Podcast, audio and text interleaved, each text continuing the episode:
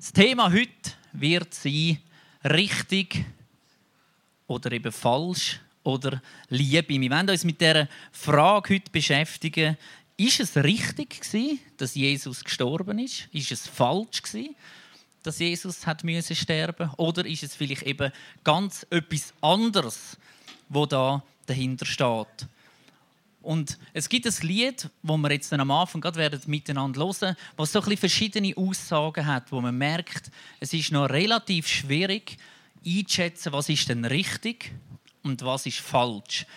Und wir könnten jetzt zum Beispiel da mal noch eine Umfrage machen heute Morgen und sagen, wer hat in seinem Leben schon mal etwas falsch gemacht? Genau, oh, das sind, das sind ziemlich viele. Hat schon mal jemand etwas richtig gemacht? Genau, das sind doch auch ein paar. Spannend wäre jetzt auch bei den Ehepartnern zum Beispiel zu schauen, ist das, was der Mann meint, hat er richtig gemacht? Wirklich richtig gewesen, oder ist das das, was jetzt die Frau aufgegeben hat, ist falsch gewesen? Weil richtig und falsch ist immer sehr relativ. Das, was für mich richtig ist, muss noch lange nicht richtig sein für alle anderen. Und das, was falsch ist, aus meiner Sicht, ist noch lange nicht einfach per se bei allen falsch. Und wir hören jetzt zusammen ein Lied, wo es um das geht, wo alles ein bisschen auf dem Kopf steht und wo richtig und falsch eben ein bisschen vertauscht wird oder vielleicht gar nicht so im Zentrum steht.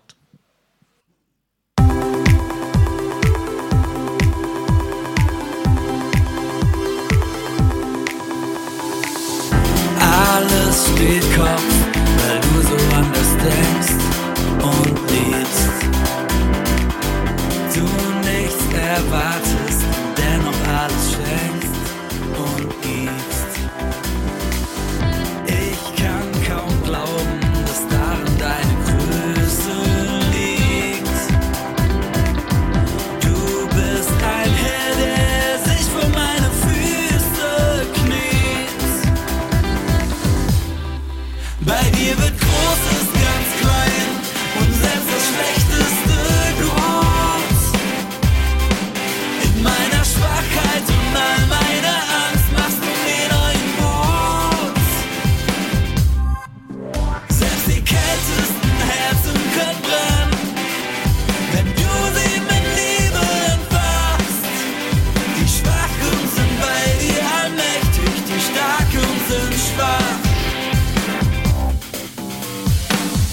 Wer kann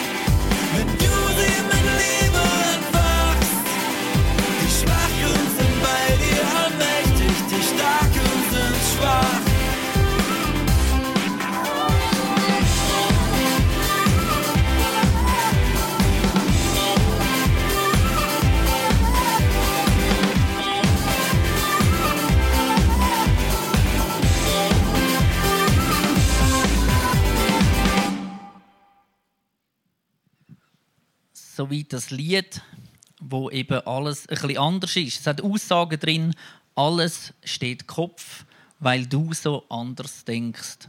Oder du bist ein Herr, der sich vor meine Füße kniet. Bei dir wird Großes ganz klein und selbst das Schlechteste gut. Und das ist das, was wir an Ostern feiern. Das ist das, was wir heute feiern. Eigentlich der Tod am Freitag etwas Schlechtes am Karfreitag. Da stirbt jemand. Das ist etwas Schlechtes. Aber bei Gott ist das der Anfang von etwas Grossem, von einem riesigen Wunder, von einer Kraft, wie Samuel gesagt hat, wo wir heute davon leben. Aus etwas Schlechtem hat Gott etwas Gutes gemacht. Bei ihm sind nicht die Maßstäbe, die bei uns im Leben wichtig sind, die zählen, sondern er hat ganz eine andere Ansicht. Und darum die Frage im Raum: Ist es richtig, dass Jesus hat müssen sterben? Oder ist es falsch, dass Jesus hat müssen sterben? Und wir werden die Frage jetzt noch nicht gerade beantworten, sondern wir werden am Schluss nochmal auf die darauf zurückkommen. Wir starten ganz am Anfang von der Schöpfung. Gott hat den Mensch geschaffen und er hat ihn im Garten da. Im Garten Eden ins Paradies. Dort war Adam, dort war Eva und dort war Gott. Und ursprünglich war nie die Idee, dass der Mensch fürs Böse geschaffen wäre, dass der Mensch überhaupt in Kontakt kommt mit dem Bösen. Denn wir lesen in der Bibel, Gott hat das, die ganze Welt, die ganze Schöpfung gemacht und immer bei allem, was er gemacht hat, heißt zum Schluss, er hat es angeschaut und er hat gesagt, es ist gut. Es ist gut. Alles, was Adam und Eva umgeben hat, ist gut. Da hat es nichts Böses gehabt.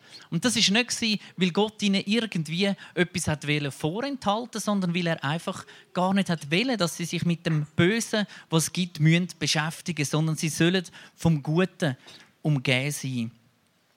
Und der Mensch, wir wissen das, der hat sich anders entschieden und seitdem erleben wir das immer wieder. Der Mensch ist eigentlich nicht geschaffen, um vom Morgen bis am Abend zwischen richtig und falsch, zwischen gut und böse zu entscheiden. Der Mensch ist eigentlich geschaffen, um vom Guten umgeben zu sein. Und vielleicht kennst du das aus deinem Leben. Ich kenne das immer auch aus meinem Leben. Manchmal ist es so schwierig, immer zu entscheiden, was ist richtig, was ist falsch, was ist gut, was ist böse. Und das zieht sich Tag für Tag, vom Morgen bis am Abend durch. Adam und Eva sind also in dem Garten und sie haben das Gute kennengelernt. Sie haben es gesehen um sich herum, sie haben in dem gelebt. Und nachher kommt der Sündenfall. Nachher kommt die Schlange, die sagt, hey, wenn du von dieser Frucht isst, kannst du unterscheiden zwischen gut und böse. Und eigentlich stimmt das gar nicht, weil das Gute, das hat sie schon kennt, das haben sie schon kennt, von dem sind sie umgeben Das Einzige, was sie nachher kennengelernt haben, ist das Böse Sie haben nicht unterscheiden zwischen Gut und Böse, sondern das Böse haben sie überhaupt kennengelernt. Eigentlich ganz ein dummes Angebot. Du darfst das Böse kennenlernen, wenn du von da isst. Und das Böse zieht sich nachher immer wieder durch oder das richtig und falsch. Und wir gehen zu einer Geschichte im Neuen Testament. Und zwar ist das die Geschichte von Petrus. Petrus, einer von diesen Freunden, von diesen Jüngern, der mit Jesus unterwegs war.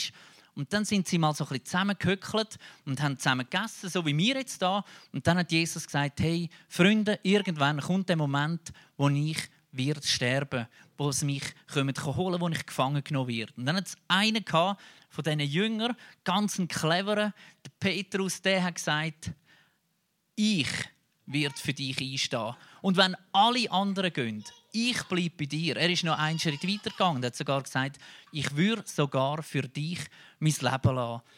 Und das steht im Lukas 22, 33 und 34. Dort lesen wir Folgendes. Petrus sagte, Herr, ich bin bereit, mit dir ins Gefängnis zu gehen und sogar mit dir zu sterben. Doch Jesus entgegnete, Petrus, lass mich dir etwas sagen.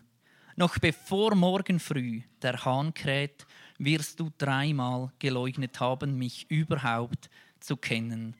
In die Euphorie von Petrus sagt Jesus ganz klar: Hey, du wirst mich dreimal verlügnen, bevor der Hahn kräht. Der Petrus ist nachher weggegangen Sie sind später im Garten und dann ist das passiert. Jesus ist verhaftet worden, der Petrus tatsächlich voller Euphorie zum Schwert gegriffen, hat noch einem das Ohr abgehauen. Jesus hat dort noch ein Wunder tun am Malchus, dem Knecht, und hat das Ohr einfach genommen und wieder hergetan. Und nachher ist er fort, der Petrus, fortgerannt in die Nacht raus. Sie haben Jesus mitgenommen, sie haben ihn verhaftet. Und der Petrus hat irgendwie keine Ruhe gehabt. Er ist wieder dorthin gegangen, wo er gewusst hat, dort ist Jesus. Verhaftet, dort haben sie ihn im Gefängnis.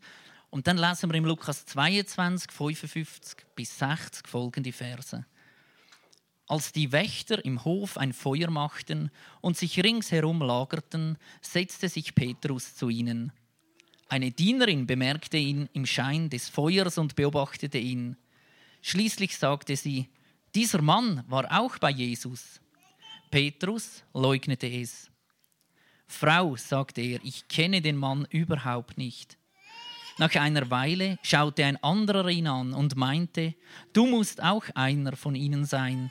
Petrus erwiderte, nein, Mann, das bin ich nicht. Etwa eine Stunde später bekräftigte ein anderer, das muss einer der Jünger von Jesus sein, er ist auch Galiläer. Aber Petrus entgegnete, ich weiß nicht, wovon du redest. Und sobald er das gesagt hatte, krähte ein Hahn. Dreimal in kurzer Zeit, drei verschiedene Situationen, dreimal, wo der Petrus versagt, wo er etwas falsch macht. Man könnte sagen, eigentlich hätte es ihm doch aufgehen schon nach dem ersten Mal. Dass Jesus doch kurz vorher mal gesagt hat, du wirst mich dreimal verleugnen. Das erste Mal kann er sagen, okay, das kann noch passieren. Das war im Eifer des Gefechts. Das zweite Mal, was passiert, sollte man meinen, jetzt sollte das aber dann wirklich jemand geschnallt haben und sich Mühe geben, dass das ja nicht noch ein drittes Mal passiert und kurz darauf ein drittes Mal. Wieder genau der gleiche Fehler wie die zweimal vorher.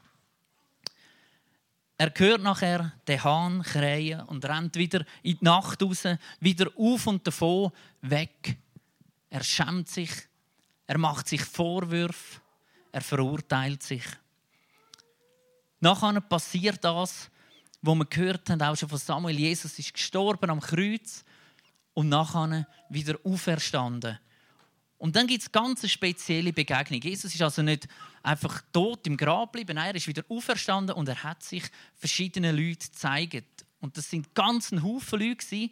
Und unter anderem gibt es eine Begegnung mit dem Petrus. Mit dem Petrus, der ihn dreimal verleugnet hat. Und das lesen wir im Johannes 21, 15 bis 17. Nach dem Frühstück, also so wie jetzt da bei uns, kurz vor dem Mittag, sagte Jesus zu Simon Petrus: Simon, Sohn des Johannes, liebst du mich mehr als die anderen? Petrus erwiderte: Ja, Herr du weißt, dass ich dich lieb habe. Jesus sagte, dann weide meine Lämmer. Jesus wiederholte die Frage, Simon, Sohn des Johannes, liebst du mich? Petrus antwortete, ja Herr, du weißt, dass ich dich lieb habe. Jesus sagte, dann hüte meine Schafe. Noch einmal fragte er ihn, Simon, Sohn des Johannes, hast du mich lieb? Petrus wurde traurig, weil Jesus die Frage zum dritten Mal stellte und sagte, Herr, du weißt alles, du weißt, dass ich dich lieb habe. Jesus sagte, dann weide meine Schafe. Ich habe mir überlegt, was ist eigentlich im Petrus vorgegangen. Wenn du weißt, du hast deinen besten Freund dreimal verlogen, dreimal verraten, dreimal verleumdet. Und jetzt kommt er wieder zu dir und du triffst ihn. Ich weiß nicht, wie würdet ihr reagieren, wenn euer bester Freund, eure beste Freundin, euer Mann, eure Frau, Brüder, Schwester, dreimal nacheinander vor allen Leuten sagt, hey, ich kenne den nicht. Ich kenne den nicht, ich will nichts mit dem zu tun haben. Und es fragt jemand an und sagt, aber du bist doch der Mann eigentlich von dieser Frau. Nein, ich kenne die Frau nicht, das geht mich nicht an. Wie würdet ihr reagieren? Und der Petrus ist sicher dort gestanden und hat Angst gehabt und gedacht, jetzt kommt Jesus und sagt, was richtig und falsch war und sagt, was gut und schlecht ist. Und Jesus kommt mit einer ganz anderen Frage. Er sagt nicht, hast du gemeint, das ist gut was du gemacht hast? Oder gell, du weißt selber schon, dass das nicht so richtig war. Er stellt ganz eine andere Frage, ganz eine einfache Frage. Liebst du mich, Petrus? Eine Frage, die so wichtig ist, weil diese Frage kann der Petrus von ganzem Herzen mit Ja beantworten. Alle anderen Fragen hätte er wahrscheinlich müssen irgendwo sagen, ja, ich weiß, es ist nicht richtig oder es tut mir leid oder was auch immer. Aber Jesus geht gar nicht auf das ein. Jesus fragt nur, liebst du mich? Und im größten Versagen von Petrus kann er ins Angesicht von Jesus schauen und sagen, ja, ich liebe dich. Es geht nicht darum, ob es richtig ist oder ob es falsch war. Es geht darum, dass er Jesus liebt. Und es zeigt uns auf, Liebe und Demut bedeutet Gott mehr als richtig oder falsch. Liebe und Demut bedeutet Gott mehr als richtig oder falsch. Und ich glaube, Gott geht es gar nicht so sehr darum, ob wir etwas richtig oder falsch machen, weil das wieder so relativ ist, was richtig ist, muss nicht unbedingt richtig sein, sondern ihm geht es um etwas ganz anderes. In all dem hinein, wo wir unterwegs sind mit Menschen, mit, mit Arbeitskollegen in der Schule, mit, mit unseren Familien, mit Verwandten, Bekannten hier im Dorf, es geht nie darum, haben wir etwas richtig oder falsch gemacht, sondern die Frage, die drin steckt, ist, haben wir die Person geliebt? Haben wir die Person geliebt, wo wir unterwegs sind mit ihr? Haben wir Gutes für ihr Leben? Haben wir sie fördern? Haben wir sie begleiten? Haben wir sie unterstützen? Es geht nicht darum, ob es richtig oder falsch war, sondern es geht um unsere Beziehung zu diesen Leuten, ob wir sie geliebt haben, ob wir mit ihnen unterwegs sind. Und das ist so ein schönes Beispiel. Jesus hat nie gesagt in der Bibel, werdet meine Jünger und dann folgt er in einer Kille nach, in dem Sinn in einer Religion. Es muss eine Religion sein, wo ihr euch anschließt. Sondern er hat immer klar gesagt, folgt mir nach. Und er ist nicht Religion, sondern er ist eine Person. Und einer Person kann man in Liebe begegnen. Zu einer Person kann man eine Beziehung aufbauen, die in Liebe ist. Zu einer Sache kann man das nicht. Zu einer Sache kann man bestenfalls irgendwie Sorge haben oder irgendwo schauen, dass dieser Sache nichts passiert. Aber eine Liebe kann man nur zwischen Personen aufbauen. Jesus fragt also, hast du mich lieb? Nicht ist es richtig oder falsch, was du machst. Und so kommen wir wieder zu der Frage, die ich ganz am Anfang gestellt habe. Ist es richtig, dass Jesus hat müssen sterben oder ist es falsch? Und wir fangen gerade mit dem Negativ an. Ist es falsch, dass Jesus hat müssen sterben Ja, es ist falsch. Wenn wir in der Bibel schauen, Jesus ist der Mensch, der keine Schuld hatte. Sogar derjenige, der ihn verurteilt hat, hat gesagt, ich wasche meine Hand in Unschuld, weil ich finde keinen einzigen Fehler an ihm. Und trotzdem ist er verurteilt worden. Ja, es ist falsch, dass Jesus hat müssen sterben. Ja, ist es in dem Fall nicht richtig? Mal, es ist eben auch richtig. Weil wenn er nicht gestorben wäre am Kreuz, wenn er nicht die Verbindung wiederhergestellt hätte zum Vater, wenn er nicht eingesprungen wäre, dann wären wir Menschen verloren. Dann wären wir getrennt von Gott und es gäbe keine Möglichkeit mehr, wie wir zu Gott in Kontakt kommen können. Also es ist richtig und es ist auch falsch. Und das zeigt eben auf, es geht nicht um richtig und nicht um falsch, sondern der Grund, wieso Jesus gestorben ist am Kreuz, ist Liebe. Ist die Liebe zu dir, zu mir, zu uns allen. Es ist nicht darum gegangen, ob jetzt das richtig ist oder nicht. Und ich denke gerade die Situation von Jesus, wo er als Kreuz ist und gewusst hat, hey, ich sterbe jetzt da am Kreuz. Und ich hätte die Möglichkeit, zum da locker wieder oben runterzukommen. Er wird sogar noch herausgefordert von einem dort, von diesen Soldaten und auch vom Kreuz, der sagt, hilf dir doch, hilf uns, komm oben runter. Und Jesus bleibt dort und kommt nicht oben runter. Weil es nicht richtig oder falsch war, was ihn angetrieben hat, sondern es war die Liebe. Er hat gewusst, das ist der einzige Weg. Er liebt dich. Und darum ist es richtig und zugleich falsch. Falsch, dass er für dich müssen sterben aber richtig, dass er es gemacht hat, weil es aus Liebe passiert ist. Und das ganze Leben von Jesus, und mit dem komme ich zum Schluss, das ganze Leben von Jesus zeigt seinen Auftrag, den er hatte. Sein Auftrag uns Menschen gegenüber war, zu lieben. Die Liebe von Gott in die Welt hineinzutragen. Und er ist gestorben und wieder auferstanden. Und darum gilt der Auftrag auch uns. Der Auftrag von Gott an dich und an mich heute ist, die Liebe weiterzugeben, aber noch viel mehr weiter zu leben. Weiter zu tragen in die Täler, an den Ort, wo wir unterwegs sind. Und Ostern ist ein Tag im Jahr, wo wir feiern, wo man das so wie jetzt da mit dem Osterbrunch feiert, wo es vielleicht überall in allen Gemeinden, in allen Kirchen darüber geredet wird. Aber eigentlich ist Ostern viel mehr. Ostern ist jeden Tag das Aufstehen mit dem Wissen, es ist aus Liebe passiert. Jesus liebt dich bedingungslos. So wie du bist, du musst nichts leisten. Und dein einziger Auftrag, den er dir mitgibt, ist, gang raus und erzähl von dieser Liebe. Jesus ist die Liebe und wenn er in uns lebt, dann lebt die wahre Liebe in uns. Es geht nicht um richtig oder falsch bei Jesus, sondern es geht darum, dass wir uns gegenseitig in Liebe begegnen. Amen.